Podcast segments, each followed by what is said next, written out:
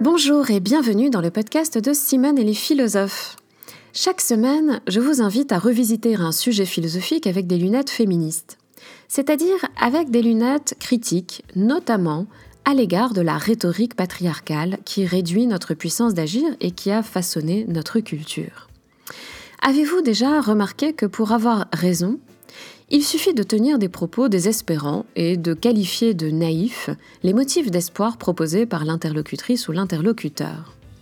Qu'en ce sens, la rationalité est souvent la répétition intériorisée et répressive du discours dominant. Avez-vous déjà observé à quel point ce discours désespérant peut nous encourager à la docilité et à la résignation? C'est dans cette perspective que je vous propose d'explorer une disposition affective qui peut aussi bien être aliénante qu'émancipatrice, à savoir l'espoir. C'est une disposition affective qui peut être aliénante lorsque espérer revient à supporter les choses comme elles sont en les fuyant par l'imagination. Mais c'est aussi une disposition émancipatrice lorsque l'espoir donne l'élan nécessaire pour transformer une situation qui nous fait souffrir. Quiconque a fait l'expérience d'une forme de résilience a éprouvé la force motrice de la capacité d'espérer envers et contre les discours désespérants. Il est clair que si nous voulons bouleverser des rapports de pouvoir, nous avons besoin de résister aux discours désespérants qui font autorité et qui euh, défendent les normes que nous voulons euh, euh, bouleverser. Mais il ne suffit pas d'en appeler à espérer, il faut d'abord y voir plus clair et analyser les contours de cette capacité d'espérer, ainsi que les objections qui ont été traditionnellement adressées contre elle. Car, on le voit, l'espoir est aussi une aptitude qui euh, peut être instrumentalisée dans un schéma euh, de servitude volontaire. Alors comment penser un espoir qui ne soit pas une échappatoire mortifère, qui ne soit pas non plus la médiation d'une servitude volontaire, mais qui soit une puissance critique et transformatrice que nous pouvons mobiliser? C'est ce que je vous propose de creuser euh, durant deux épisodes, euh, donc celui-ci et le prochain.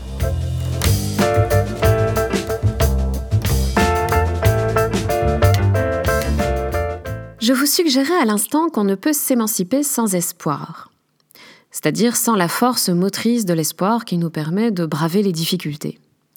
Mais à vrai dire, traditionnellement, les philosophes soutiennent le contraire. S'émanciper, c'est d'abord s'abstenir d'espérer. En d'autres termes, l'espoir est une forme d'aveuglement, donc d'esclavage.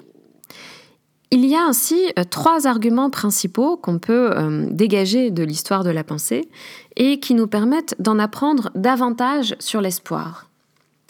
Le premier argument, c'est que euh, l'espoir est une passion à contrôler car il est source de malheur. Pourquoi? Pourquoi l'espoir qu'on voilà appréhende d'abord comme une attitude voilà agréable?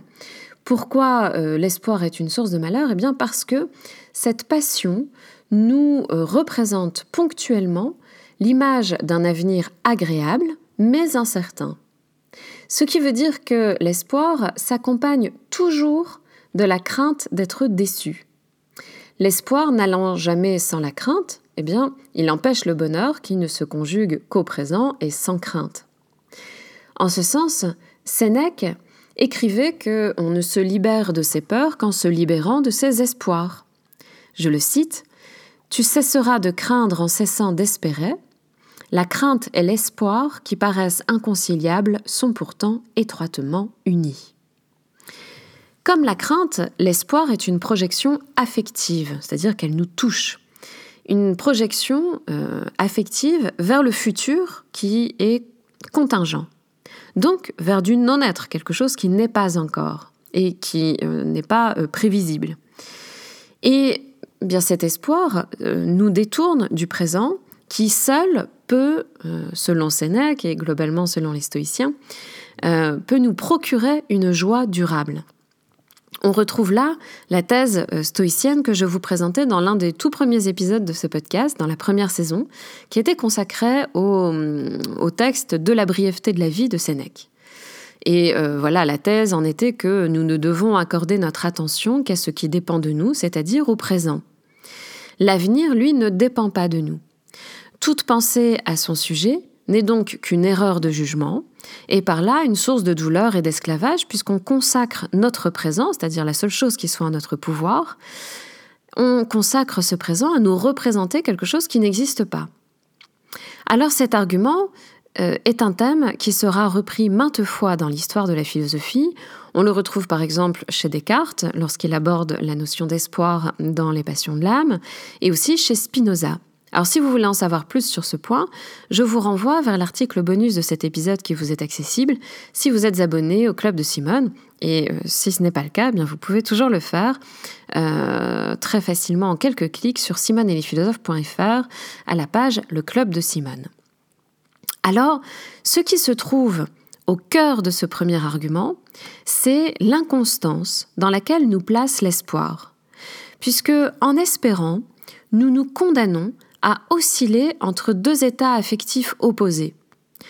Euh, donc l'espoir et la crainte, et qui sont rendus indissociables par l'incertitude totale du futur. C'est-à-dire si je me représente euh, le futur que je souhaite et que ça me procure du plaisir et que je suis donc dans une disposition d'espoir, donc cette projection m'affecte et génère du plaisir en moi, il n'en demeure pas moins que ce plaisir euh, va très vite laisser la place à euh, la crainte que ça ne se réalise pas, puisque je n'ai aucune raison de penser qu'il est certain que ça se réalise.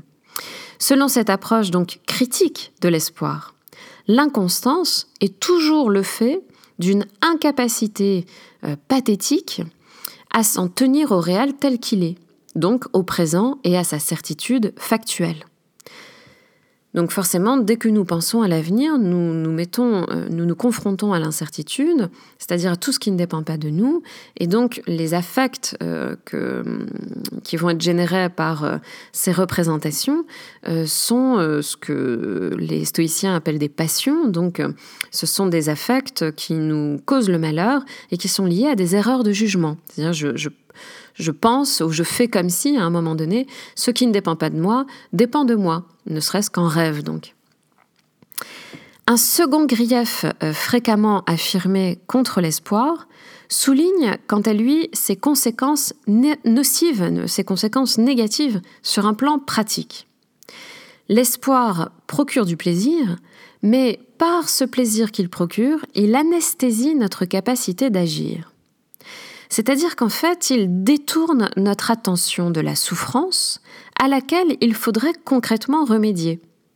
Et donc, l'espoir nous conduit au déni de ce qui doit être changé, puisque la souffrance est là pour m'indiquer ce qui doit être changé de façon immanente.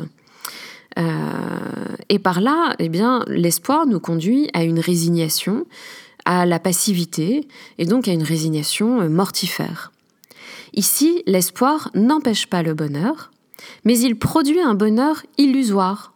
Il empêche de sentir le malheur de la situation réelle, euh, donc il empêche le, désir euh, de changer la situation puisque s'il empêche le, le, sentiment, la souffrance, le sentiment du malheur, eh bien, euh, il nous coupe euh, de ce qui me motive à modifier la situation réelle. Donc cet espoir empêche la volonté d'agir. C'est un argument qui innervait la critique de la religion chez Marx et chez Nietzsche, par exemple. Euh, l'espérance en un monde meilleur après la mort prend la place de la volonté de changer quelque chose en cette vie sur Terre. Dans euh, L'homme révolté, Camus identifie l'espoir à la résignation et il en souligne précisément l'effet mortifère. L'espoir est une fuite du réel, pour Camus, qui conduit à l'inaction, à la passivité, donc au pire des malheurs, la mort. Je le cite dans, donc dans L'homme révolté. Dans la boîte de Pandore où grouillent tous les maux de l'humanité, les Grecs firent sortir l'espoir après tous les autres comme le plus terrible de tous. Je ne connais pas de symbole plus émouvant, car l'espoir, au contraire de ce que l'on croit, équivaut à la résignation. Et vivre, c'est ne pas se résigner. Euh, sous cet angle, donc, l'espoir est une attitude qui accepte l'injustice présente en se réfugiant dans l'agréable fiction d'un avenir meilleur. Et donc, dans cette définition de la vie que propose Camus, ici, qui, que je trouve très belle, hein, vivre, c'est ne pas se résigner. Euh, donc c'est vivre, c'est ne pas mourir euh, sous euh, les arguments qui me dissuaderaient d'agir. Donc c'est ne pas mourir sous les fantasmes de l'espoir. Dans l'esprit de Camus, hein, c'est ça qui est en jeu ici.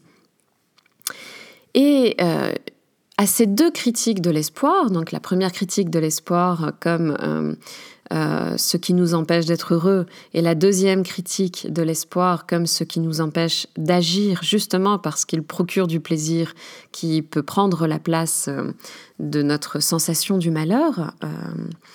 à ces deux critiques de l'espoir, récurrentes dans l'histoire de la philosophie, J'en ajouterai euh, une troisième en soulignant une forme fantasmatique de l'espoir qui me semble très présente dans notre imaginaire culturel ces temps-ci. Il s'agit d'une promotion de l'espoir comme capacité à recolorer le monde artificiellement, un peu comme une, la défense d'une posture volontariste visant à ne percevoir dans le réel que ce qu'il comporte de positif. Donc euh, regarder les choses sous leur meilleur angle, voir la vie en rose, euh, bon voilà. Ici, l'espoir est une attitude esthétisante. Donc il ne s'agit pas d'agir, mais il s'agit euh, de regarder autrement, de se sentir chez soi dans un monde tel qu'il est, en en occultant tout ce qui ne nous convient pas. En d'autres termes, cette promotion de l'espoir diffuse la douce illusion qu'il suffit de changer de point de vue sur les choses pour s'en émanciper, ce qui revient à nier les situations objectives d'aliénation. Le danger ici me paraît double. D'une part, il repose sur une injonction omniprésente à rendre les individus coupables de leur malheur en déniant l'objectivité des situations d'injustice, l'objectivité, la matérialité hein, des situations d'injustice. Donc c'est l'injonction euh, qui fait que euh, si les individus sont malheureux, c'est qu'ils n'ont pas euh, suffisamment développé cette attitude esthétisante hein, qui consiste à recolorer le monde et à le voir sous un jour différent. Et le deuxième danger ici, c'est qu'il fait de l'émancipation une espèce de capacité à l'inertie, une capacité, la capacité d'un spectateur inerte à regarder les choses en les colorant à loisir. Alors, quelle est la trame commune de ces trois analyses critiques de l'espoir? Quel est le, fil commun euh, qu'on peut retenir de ces trois objections?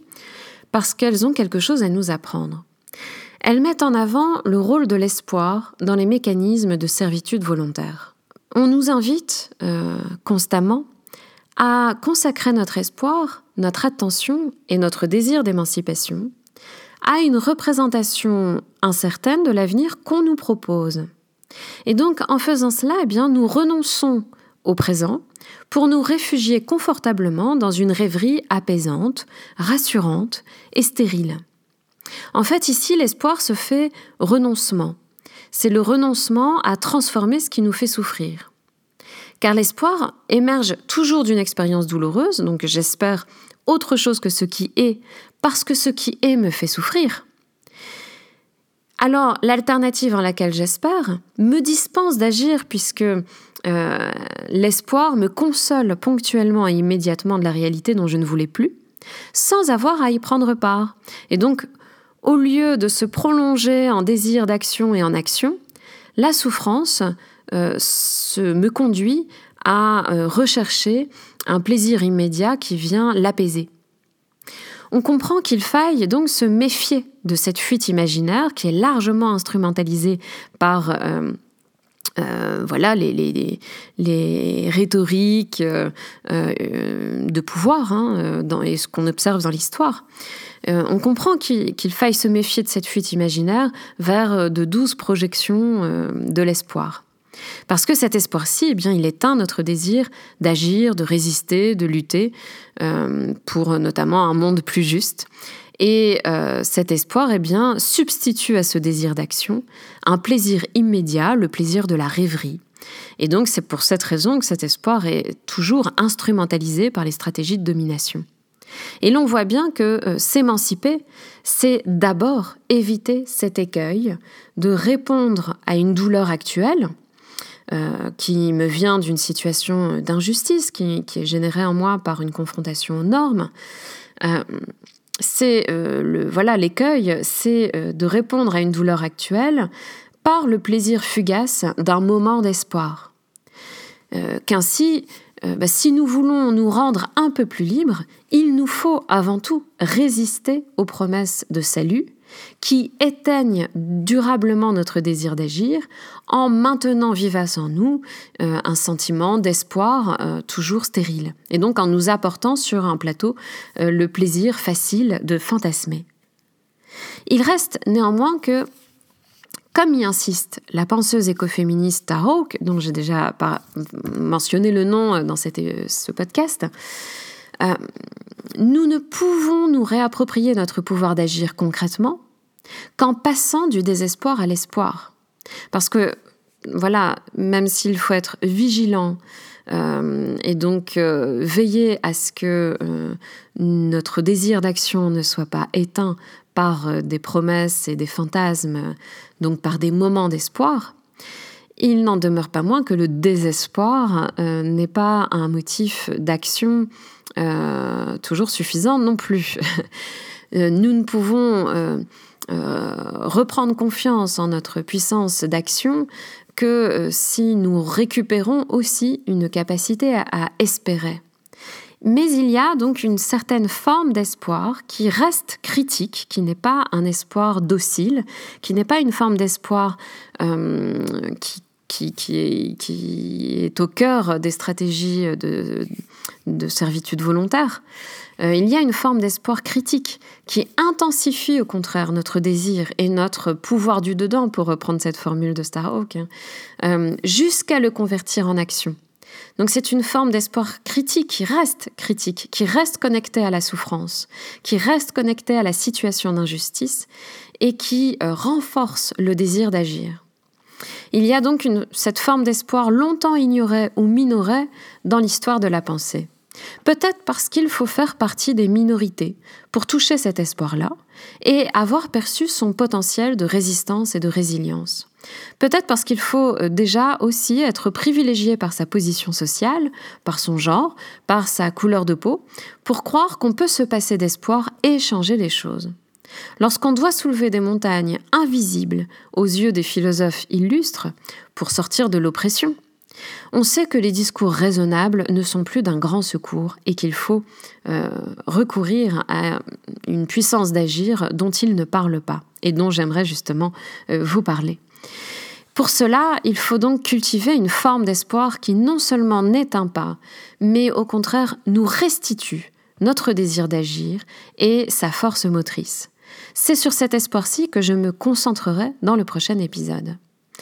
D'ici là, je vous invite à observer justement dans votre vie quotidienne les différentes façons dont nous sommes invités à l'espoir et simultanément accablés par des discours désespérants.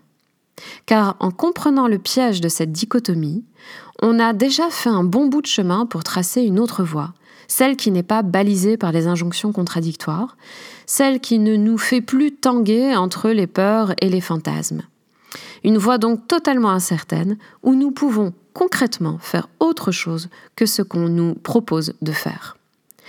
Avant de vous dire au revoir, je vous rappelle que je ferai une présentation de la thèse philosophique du deuxième sexe de Simone de Beauvoir la semaine prochaine. Alors attention, le confinement ayant un tantinet bouleversé mes plans, euh, ce book club, hein, donc cet espace de présentation euh, d'un ouvrage euh, d'une penseuse, celui de la semaine prochaine, donc consacré au deuxième sexe de Simone de Beauvoir, aura lieu le vendredi 13 novembre à 21h, et non pas le jeudi 12 comme c'était prévu initialement. Je remercie très chaleureusement Geoffroy Montel qui a fait encore une fois la super masterisation de cet épisode. Et je vous laisse comme d'habitude avec la belle musique de Macha Garibian. À mercredi prochain et d'ici là, eh bien tâchons de faire une place à cet espoir qui nous permet de lutter contre la résignation.